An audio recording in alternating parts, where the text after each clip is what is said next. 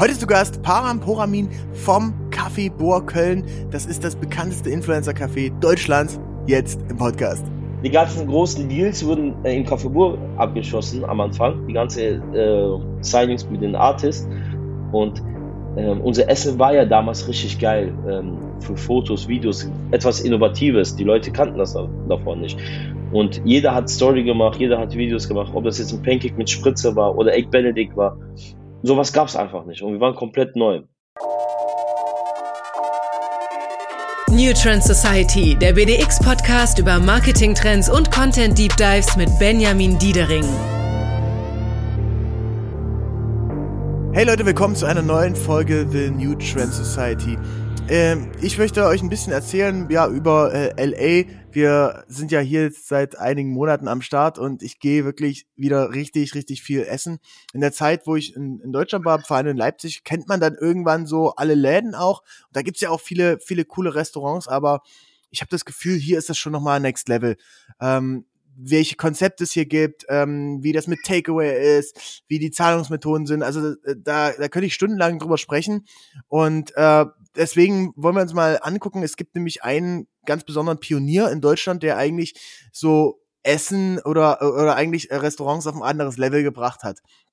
Und das äh, insbesondere durch sehr Instagrammable Food der äh, Hypes um ein Restaurant in Köln kreiert hat, ähm, dass es so in diesem Ausmaß mit Schlangen und ähm, ja, Leuten, die vielleicht sogar davor gekämpft haben, ich weiß nicht, kann er uns gleich mal erzählen, ähm, be, be, be, der, der das wirklich so aufs nächste Level gebracht hat.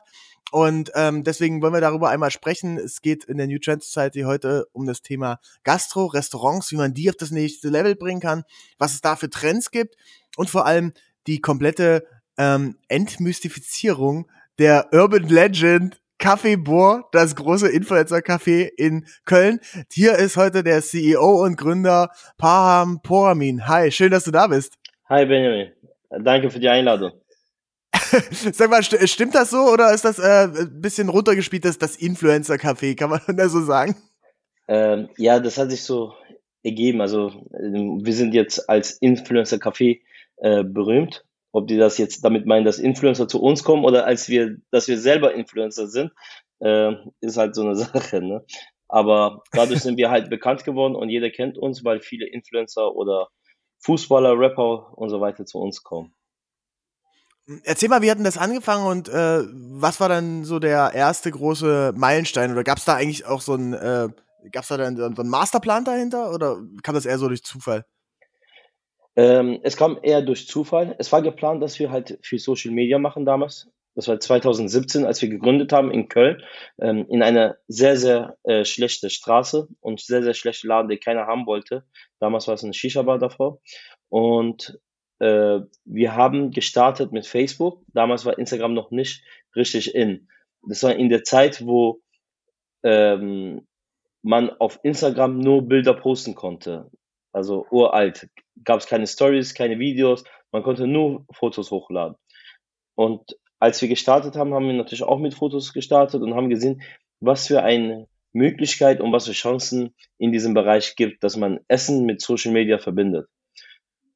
In der Zeit halt gab es keine Restaurants, die wirklich Social Media benutzt hat für seine Marke, komplett ähm, unterschätzt. Und wir hatten halt viele Punkte, die wir zu unserem Nutzen gemacht haben. Und auch Glück hatten. Eins davon war, dass Instagram sehr frisch war und wir damit wachsen konnten. Ist aktuell ein bisschen schwieriger, ähm, mit einer Marke oder mit einem Brand sehr schnell zu wachsen wie damals. Und äh, weil zu viele einfach auf dem Markt sind. Und das andere war halt, Köln ist ein Medienstadt und die ganze Influencer und ähm, ganze Stars in Köln halt unterwegs sind. Und äh, was habt ihr anders gemacht als ein normales Restaurant damals? Äh, wir haben halt komplett neues äh, Konzept gehabt. Frühstück war damals in Deutschland halt mehr sowas wie Extrablatt äh, oder ganz mhm. normale Bäckerei, dass man irgendwo hingeht, Brötchen und äh, paar Schinken und Butter bekommt. Okay, und, vielleicht noch ein Rührei, wenn es hochkommt, aber genau, das war's dann auch, ne? Genau. Und ähm, in der Zeit war ich auch sechs Monaten, also bevor ich Café Bo eröffnet habe, war ich sechs Monate in Asien unterwegs und ich habe gesehen, dass es in Thailand oder ähm, auf Bali komplett Brunch weiter ist ne, als Deutschland und ähm, dass man, dass die Leute nicht nur bis 11 oder 12 Uhr frühstücken gehen, sondern den ganzen Tag frühstücken gehen würden. Und Brunch bedeutet auch nicht, dass man komplett nur mit Eiern und äh, Brot satt werden muss. Damals war auch halt komplett neu mit den Bowls, ne? Acai Bowls, Avocado Toast. Das war sehr frisch in äh, in Deutschland und äh, das haben wir komplett neu gemacht.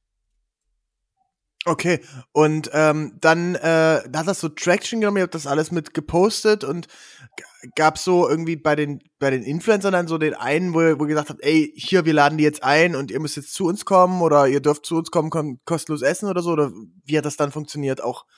Für die Zeit, ähm, unser erster Post, glaube ich, war, also erste Videos, die wir gemacht haben, war, wir haben komplett die Tasty-Videos, ich glaube, ich weiß nicht, ob du es noch kennst, die mit Gusseisenpfannen so Essen und so gerichtet haben. Mhm. Und äh, darauf besteht ja auch eigentlich das Konzept Kaffeebuhr ursprünglich. Wir haben die einfach die Gusseisenpfannen genommen und daraus Frühstück äh, reserviert und haben wir serviert und die Leute fanden das geil, weil die Gusseisenpfannen aus dem Facebook oder ähm, andere Plattformen kannten. Und ähm, als wir damit gestartet haben, wir haben vier, fünf Videos, glaube ich, produziert. Äh, für die Zeit war es noch gut. Haben wir Eiergerichte mit Tomaten oder Avocado und so weiter mit den Videos rausgehauen und die Leute sind darauf aufmerksam geworden. Der erste Beitrag, der erfolgreich war, wirklich, war unser Gewinnspiel. Wir haben einfach ein Gewinnspiel gemacht für Frühstück mit verschiedenen Gerichten, vieles auf einmal. Ähm, und da hatten wir viele Kommentare darauf. Und da haben wir Bauch. Gewinnspiel, also seit ein, zwei Jahren nach Corona war ja Gewinnspiel in Deutschland richtig in. Und wir haben das schon vor ja. sechseinhalb Jahren ähm, gemacht und wir haben schon gesehen, was für ein Potenzial dahinter ist. Und die Leute sind direkt darauf aufmerksam geworden. Und wir haben auch damals den Gewinner halt jemanden gewinnen lassen, der 30, 40.000 ähm, Follower ähm, hatte und der ist gekommen, hat Werbung gemacht und das war schon sehr gut. Und dann hat es angefangen, da kamen die ganz großen Influencer. Nenn mal ein paar Namen, wer, wer war da so da? Äh, die allererste, die groß war, war halt Novalana Love, Farina. Und äh, man muss sagen, das war schon damals sehr, sehr großer Sprung für uns, die uns ganz nach oben gebracht hat. Ähm, und dann ähm, kamen alle, also von Bibi, Dagi, äh, ganze Influencer, die auf der Lindenstraße waren. Die Lindenstraße war einfach die Parallelstraße zu Kaffeebur und alle Management saßen da, also alle die ersten, ähm, Kamuschka, Niklas, äh, ihr Manager, äh, Kevin, Ramona, Ilya, alle Male waren da. Und, ja, ja. Und die ganzen okay. großen, die ganzen großen Deals wurden äh, im Café abgeschossen am Anfang, die ganze äh, Signings mit den Artists. Und ähm, unser Essen war ja damals richtig geil ähm, für Fotos, Videos, etwas Innovatives. Die Leute kannten das davon nicht. Und jeder hat Story gemacht, jeder hat Videos gemacht, ob das jetzt ein Pancake mit Spritze war oder Egg Benedict war. Sowas gab es einfach nicht. Und wir waren komplett neu. Und okay, das war sehr gut für uns. Also es, das war eine Mischung aus äh, der Zeitgeist, das war was Neues, dann war es die, die Lage, vor allem die, diese Medienstadt und eben wirklich die, die Managements. Du, du hast gerade gesprochen, ne? All-In-Management, ähm, das von, von, von Niklas Kroll, Mann von Kamuschka, die hatten auch ein Management, äh, Ramona, genau. die Managerin von Dagi B. Genau. Also wirklich eigentlich so alle Top 50 äh, oder sagen wir Top 30 Influencer, die es damals, damals gab. Und es, ja. Damals die waren alle so dann eine Straße weiter. Damals waren die Influencer okay. halt, äh, die größte hatte vielleicht 200, 300.000 Follower, weil halt Instagram sehr frisch war. Und äh, die Top-Manager saßen einfach auf unserer Parallelstraße und das war für uns halt ein großer Vorteil. Okay, ähm, spulen wir mal ein bisschen vor. Jetzt habt ihr äh, 170.000 äh, äh, Follower auf Instagram, ähm, 10.000 auf TikTok, ähm, seid äh, in mehreren Städten unterwegs. Was, wo gibt's jetzt überall Kaffeebohr? Ähm, wir haben in Köln Kaffeebohr, in Düsseldorf Kaffeebohr. Wir haben Burdeli, das ist ein zweites Konzept von Kaffeebohr in Düsseldorf auch. Sehr erfolgreich, seit drei, vier Monaten eröffnet. mehr. Im Dezember haben wir eröffnet. Und Frankfurt haben wir eine. Äh, wir hatten für ein Jahr in Dubai eine Filiale gehabt, aber als interne Gründen musste ich dann den abgeben. Geplant ist noch Hamburg, äh, München, Wien, Zürich und Berlin. Okay, krass, ja. Und kann man das Konzept einfach so in eine andere Stadt äh, bringen oder tickt der Münchner, die Münchnerin äh, deutlich anders als der, der Kölner? Ähm, das Konzept kann man eigentlich überall bringen und äh, wir sind zuversichtlich, dass es überall erfolgreich sein wird. Ja, und äh, wir haben ja halt viele Fans aus anderen Städten. Wenn man jetzt nach Köln kommt oder Frankfurt kommt am Wochenende, hast du 90 Prozent nicht Kölner oder nicht Frankfurter bei uns essen. Es sind immer Touristen, die aus anderen Städten unsere Marke kennen oder unseren Laden kennen und einfach äh, gezielt dahin kommen. Und äh, ihr seid ja eigentlich dann gerade so in Köln, ich meine, Köln ist, ist eine geile Stadt an sich, aber es hat jetzt nicht so eigentlich die, wie Berlin, irgendwie so die Top 10 Sehenswürdigkeiten. Da seid ihr dann irgendwie schon mit in den, in den Top 5, 6 oder so mit dabei, oder? Äh, man sagt ja auch in Köln, dass man erst, ähm, wenn man nach Köln kommt, geht man erst bei Kaffee frühstücken, danach geht man in Kölner, äh, Kölner Dom sehen. Ja, das, ist schon okay. das ist schon mittlerweile Tradition bei den Touristen. Sehr gut, sehr gut. Und äh, der, das gibt euch ja recht, ihr habt äh, 5,0 äh, Sterne auf äh, TripAdvisor. Ähm, Habe ich, glaube ich, auch noch nicht gesehen, sonst ist es eigentlich immer so 4,8, 4,9 oder so. Gibt immer ein paar Leute, die es dann nicht so gut finden. Aber äh, das heißt, diese Plattform und so, das bespielt ihr auch alles sehr aktiv und seid da überall hinterher, dass das auch äh, perfekt ist, ja? Äh, wir sind überall in den Städten, wo wir vertreten sind. In Köln, äh, Düsseldorf mit beiden Läden sind wir entweder Platz 1 oder 2. Und äh, Frankfurt sind wir auf dem Weg. Ich glaube, in zwei, drei, vier Wochen werden wir auf jeden Fall ganz oben landen. Okay, krass. Ähm, erzähl mal noch ein bisschen was allgemein zur, zur Gastro an sich. Das ist ja, äh, glaube ich, auch von, von vielen Hörerinnen und Hörern so ein, vielleicht, ich würde sagen, jeder hatte zumindest mal den Gedanken, oh, eigentlich wäre es doch cool, mal eine Bar aufzumachen, ein Restaurant aufzumachen, einen Club aufzumachen, was auch immer. Und ähm, bei, bei Restaurant denkt man sich dann, ja cool, dann nehme ich meine zwei Lieblingsgerichte und ich mache das und dann machen wir ja noch Avocado drauf und noch ein bisschen genau. Rucola ähm, und dann läuft das. Aber es ist in der Praxis und ähm, äh, natürlich deutlich, deutlich schwerer. Ich habe viele Freunde, die in der Gastronomie sind und da hast du ja ganz, ganz viele Themen, Personal, äh, du hast das Thema steigende Lebensmittelkosten, dann auch, glaube ich, in Deutschland die Zahlungsbereitschaft. Ich meine, hier in, in, Los Angeles, ihr kostet irgendwie ein äh, Avocado-Toast eben auch mal 18 Dollar. Ähm, sind irgendwie 16 Euro. Ich weiß nicht, ob du das dann auch in Deutschland so nehmen kannst. Erklär mal so ein bisschen die, die Herausforderungen, äh, die ihr da so habt, einfach vom Geschäftsmodell wegen her.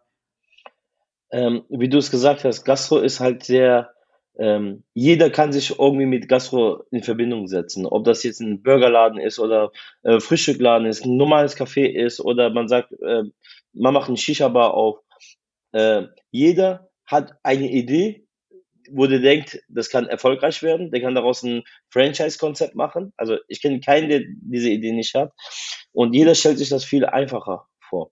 Und aus meiner Sicht, obwohl ich in vielen Branchen unterwegs war, finde ich, Gastro ist eine der schwierigsten Branchen, die es gibt in Deutschland, äh, die man wirklich am wenigsten anfassen sollte, weil man mit sehr vielen Behörden zu tun hat, ob das ein Gesundheitsamt ist, ob das ein äh, Ordnungsamt ist, Zoll, äh, Finanzamt, alle möglichen ähm, Behörden hat man zu tun. Also ist nicht so wie andere Branchen, dass du mit zwei, drei Branchen zu tun hast.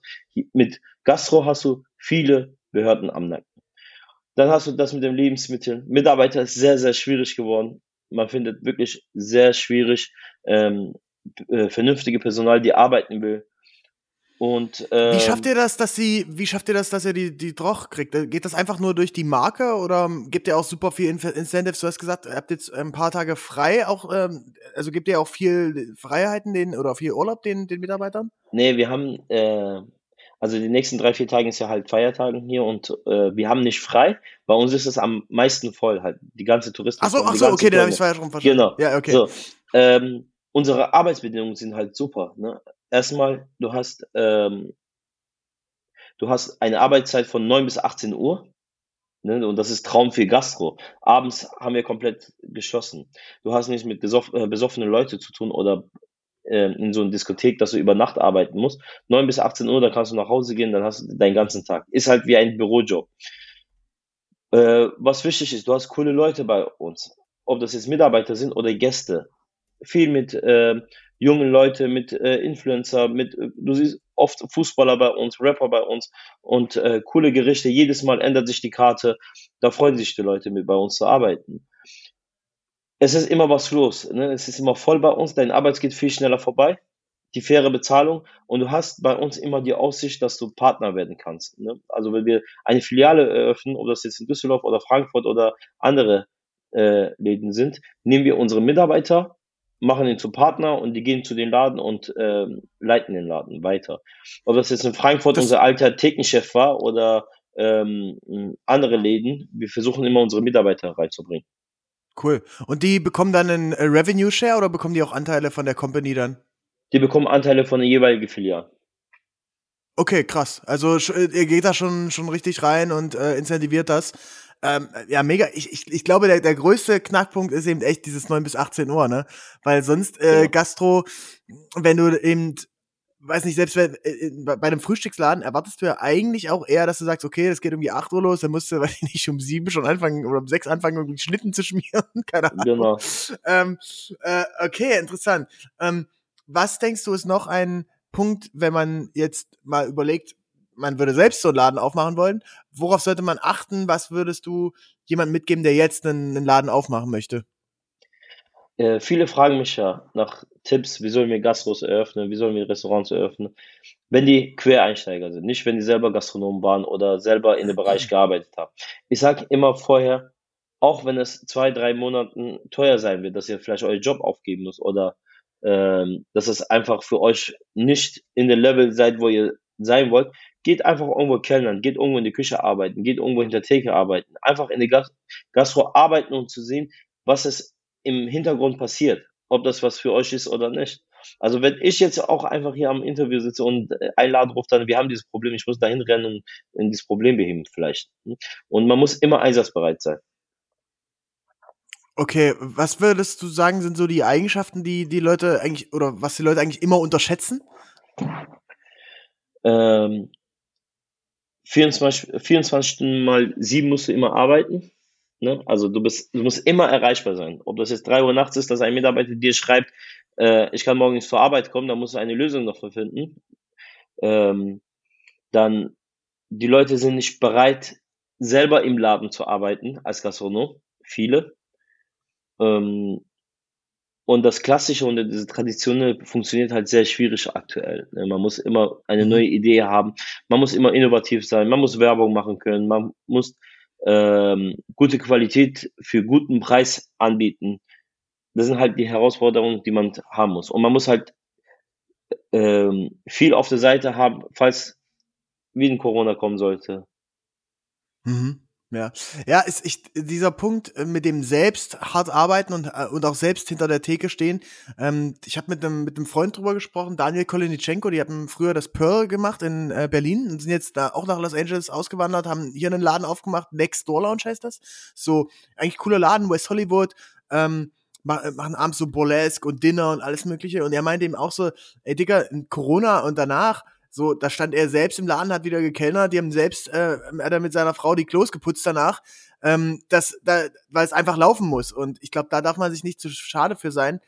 Und das äh, ist so das, was ähm, ohne jetzt zu sehr über die Gesellschaft hier in Deutschland zu, zu schimpfen oder allgemein.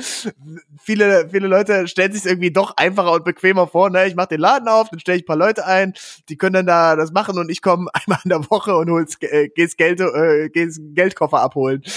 Ja, genau. Oder ich setze mich in der Ecke und befehle nur rum und das läuft. Das ist nicht so. Ja. Ähm, wenn ähm, du schaust dir sicherlich ja auch viele, viele Food Trends sowas an ähm, der, sagen wir mal, okay, vor 2017 war es irgendwie die Acai Bowl, das Avocado-Brot und äh, äh, noch, irgendwie war noch ein Smoothie vielleicht. Was siehst du jetzt? Wo holst du dir die Inspiration für ähm, neue Gerichte, für neue äh, Ideen für das, äh, für das Restaurant? Ähm, wie bringt man das dann weiter aufs nächste Level? Ähm, das, was wir schon von Anfang an gemacht haben. Wir haben immer alle sechs, acht bis acht Wochen neue Karte rausgebracht mit neuen Speisen, neuen Mottos. Ob das jetzt äh, wie aktuell die türkische Wochen sind oder danach die asiatische Wochen kommen. Ähm, wir hatten oft Karten mit äh, Speisekarten mit Influencer gemacht, wo wir deren Lieblingsgerichte auf die Karte gebracht haben. Oder wir hatten mal ähm, äh, leichte Gerichte, also gesunde Gerichte gegen komplett äh, Hardcore-Gerichte, wo komplett alles mit Käse und Fleisch und so bestand, rausgebracht. Ich glaube, seit 2017 haben wir um die 500 bis 600 Gerichte schon rausgebracht, womit man wirklich zehn Konzepte aufmachen könnte. Und da, deshalb haben wir uns auch dazu entschieden, im September unser Rezeptbuch rauszubringen. Das wird komplett in, oh, in Dachregion äh, äh, zu erwerben sein. Da sind 100 Rezepte drin, die Gerichte, die wir schon hatten, die die Knaller waren und die Gerichte, die wir ähm, in die Zukunft kommen werden. Okay, nice. Und die aktuellen um, ähm, Trends sind halt, äh, hängen davon ab, in welchem Bereich du unterwegs bist. Ob du jetzt äh, Frühstückladen unterwegs bist, dann musst du halt mit deinen äh, Gerichten immer spielen. Ob das ein Egg Benedict ist mit Trüffel und äh, Kaviar oder mit Sujuk irgendwas rausbringst. Oder du bringst halt viele, was aktuell sehr gut läuft, sind die süß, ähm, süße Konzepte. Ob das ein Donut oder Waffelrichtung sind oder Cinnamon. Das sind die Konzepte, die halt kurz Hype haben, also sechs Monate bis einem Jahr, aber man kann in diesen in diese kurze Zeit halt was Großes schaffen. Und du ähm, kreierst die Konzepte dann auch, die oder die die ganzen äh, die, die ganzen Gerichte? Viele Gerichte mache ich selber oder vieles auch mit meinem Team, wo wir Brainstorming okay. und so weiter machen. Und wenn du jetzt noch mal, eine, mal angenommen, man würde dir das äh, Café Bohr wegnehmen, du hättest nichts mehr, du, aber du hättest ein bisschen Stadtkapital und dürftest noch mal komplett von vorn anfangen. In welche Richtung würdest du rein? Würdest, würdest du wieder Frühstücksladen machen oder was ganz anderes? Was, was reizt dich so? Äh, ob das jetzt Gastro oder nicht Gastro ist, meinst du? Ja, schon, schon Gastro, äh, schon, schon, äh, zumindest im weiteren Sinne. Ähm, man hat immer so einen Plan C. Ne? Wenn man sagt, äh, man verliert alles, was macht man dann? Ich habe mir gesagt, 20, 30.000 Euro kann man ja immer besorgen für Startkapital, ob das bei Bank ist oder Familie oder so. Äh, würde ich mir einen kleinen Streetfood-Bildchen holen und da drinnen, glaube ich, äh, mexikanische Tacos machen. Oh, geil, ja. Äh, Taco, Tacos finde ich auch äh, sehr, sehr spannend. Ich glaube, da, da hast du auch ganz okay Margen, würde ich jetzt mal so schätzen. Ja, ähm, das hast du halt in Deutschland nicht so viel. Deutschland gibt's ja nicht so viel Tacos hm. wie in Amerika jetzt. Ich glaube, in LA siehst du jede zwei Meter ähm, so Tacos, die man ja. in die Soße packt und isst und frisch gemacht wird und so. Und das ist halt aktuell würde der Renner sein in Deutschland. Wie, äh, ja, ein Freund von mir, der hatte einen Laden aufgemacht in, in Berlin, Victoria Tacos aber haben auch nach einem Jahr dann ähm, wieder umgestellt, machen jetzt so hin und wieder mal ein Pop-up. Ist eben schon ein sehr, sehr tougher Markt und äh, vor allem so, da, da würde ich auch gerne mal drauf eingehen, auf diese Preis- und Zahlbereitschaft. Ähm, wie schafft ihr das denn, dass ihr da trotzdem einfach einen guten Deckungsbeitrag dann hinbekommt? Ist bei euch jetzt einfach irgendwie alles zwei Euro teurer, weil ihr so fancy seid? Oder ähm, weil die, die, die Leute sind ja an sich dann schon sehr preissensitiv, oder? Ähm, sind und sind noch schlimmer geworden nach der ganzen Inflation und so weiter. Man muss ganz aufpassen, welche Preise man anbietet. Äh, mhm. Wir haben bis vor einem Jahr, wo ganze ähm, äh, Inflationsprobleme und Kriege waren, äh, sehr, sehr hohe Gewinnmargen gehabt, aber Problem ist aktuell, dass dein Einkauf bis zu 300 Prozent vielleicht gestiegen ist, aber du nur 10 Prozent äh, Preiserhöhung machen kannst. Okay. Das heißt, unser Gewinn ist, ähm, sagen wir, um 60 Prozent, 70 Prozent ähm, eingekracht. Und das Gute ist halt bei uns, wir haben ähm, große Masse an Verkauf. Ne? Das heißt, wir haben bis zu 600, 500, 700 Gäste am Tag pro Filiale. Wow. Ja, und. Äh, wie, viel, wie viele Leute passen in den Laden rein? Äh, um, also Durchschnitt haben wir so 100 bis 150, hängt davon ab, ob die Terrasse mitbenutzt wird oder nicht. Okay, okay. Aber ähm, ja, ich, ich, ich sehe das, ich sehe das Problem. Ähm, die, gerade wenn der, wenn der Einkauf eben so teuer ist, da, da kannst du nicht mehr, kannst du nicht mehr allzu viel dann machen. Ähm, und nee. wäre, wäre es irgendwie eine Variante, dass du sagst, ich meine, da stehen ja doch auch oft Leute an, kannst du nicht einfach sagen, okay, wir machen jetzt Preise 40 Prozent höher und dann kommen einfach ein paar weniger Leute? Ähm, ja, irgendwann auch, du hast eine Grenze. Und mhm. in Deutschland kannst du nicht diese Grenze einfach überschreiten. Du kannst für einen Egg Benedict, äh, wenn du sehr gut bist und äh, sehr fame bist und alles perfekt machst, kannst du nicht mehr als 14 Euro oder 15 Euro verlangen. Und okay. die, dabei musst du auch behalten, äh, bleiben. Das ist wie Döner. Döner kannst du nicht, kannst du nicht so einfach, selbe Döner, was du vor drei Jahren gekauft hast, jetzt für 10 Euro verkaufen. Maximum 7 Euro, 7,50 Euro. Drüber geht's nicht mehr so einfach. Okay, ja. Ähm, du, äh, ich, ich habe auf der Website geguckt und ähm, bei, bei euch kann man ja nicht reservieren, ist das richtig? Genau. Warum?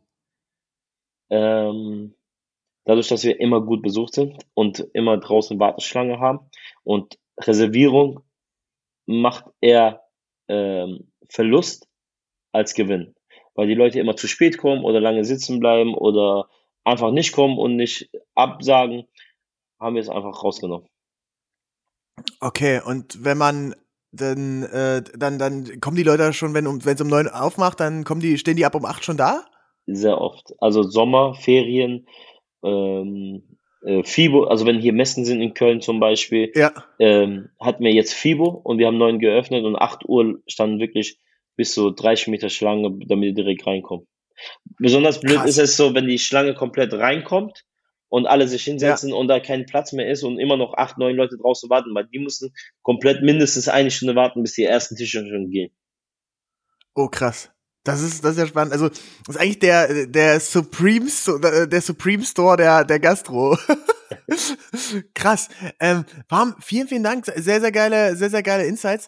Ähm, und ihr gebt jetzt ja dieses Wissen auch noch weiter, ne? Du hast mir im Vorgespräch erzählt, ihr äh, macht da eine, eine Marketingagentur und beratet da Hotels, Restaurants und so weiter. Ähm, was macht ihr da genau? Ähm, dadurch, dass wir halt bei Kaffeebull sehr viele geile Kampagnen hatten, ne? als damals wir unsere Produkte bei Lidl reingebracht haben, mit geile Kampagnen oder ähm, Was habt ihr da gemacht?